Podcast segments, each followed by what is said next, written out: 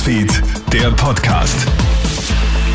Schönen Vormittag aus der Krone Hit Nachrichtenredaktion Felix Jäger hier mit deinem News Update. Die Klimakleber lassen sich nicht aufhalten. Die Aktivisten, die die ganze Woche für Aufsehen gesorgt haben, bekommen nicht nur die Wut der Passanten zu spüren, es hagelt auch Verwaltungsstrafen. Wie hoch die für diese Protestwoche ausfallen, weiß man noch nicht, sagt Florian Wagner von der letzten Generation zu Puls 4. Wir haben aber sehr viel Spenden gekriegt diese Wochen. Äh, und da möchte ich sagen, also natürlich freuen wir uns, wenn Leute uns unterstützen wollen, auch mit Geld spenden. Aber wir brauchen nicht so viel Geld. Wir brauchen Leute, die mit uns auf die Straße gehen.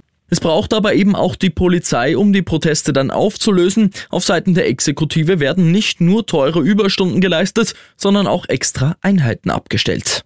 Die Corona-Gesetze und Verordnungen sollen alle im Laufe des Jahres fallen. Das kündigt Gesundheitsminister Johannes Rauch jetzt gegenüber der Kronenzeitung an. Demnach soll Corona auch keine meldepflichtige Krankheit mehr sein. Auch die Corona-Welle in China sieht man als keine große Bedrohung an. Mit Impfungen, Medikamenten und dem Beobachten der Varianten sieht man sich laut Rauch gut gerüstet. Zudem soll das Epidemiegesetz angepasst werden.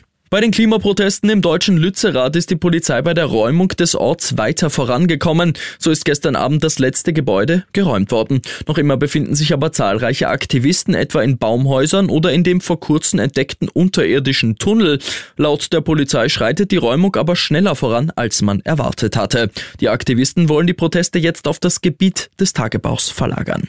Und in den USA ist jetzt der erste Impfstoff für Bienen zugelassen worden. Mit dem Präparat sollen die Honigbienen gegen die Krankheit amerikanische Faulbrut geschützt werden. Die Krankheit kann die Brut der Bienen befallen und sie töten. Das US-Landwirtschaftsministerium hofft, dass man die wichtigen Helfer damit schützen kann.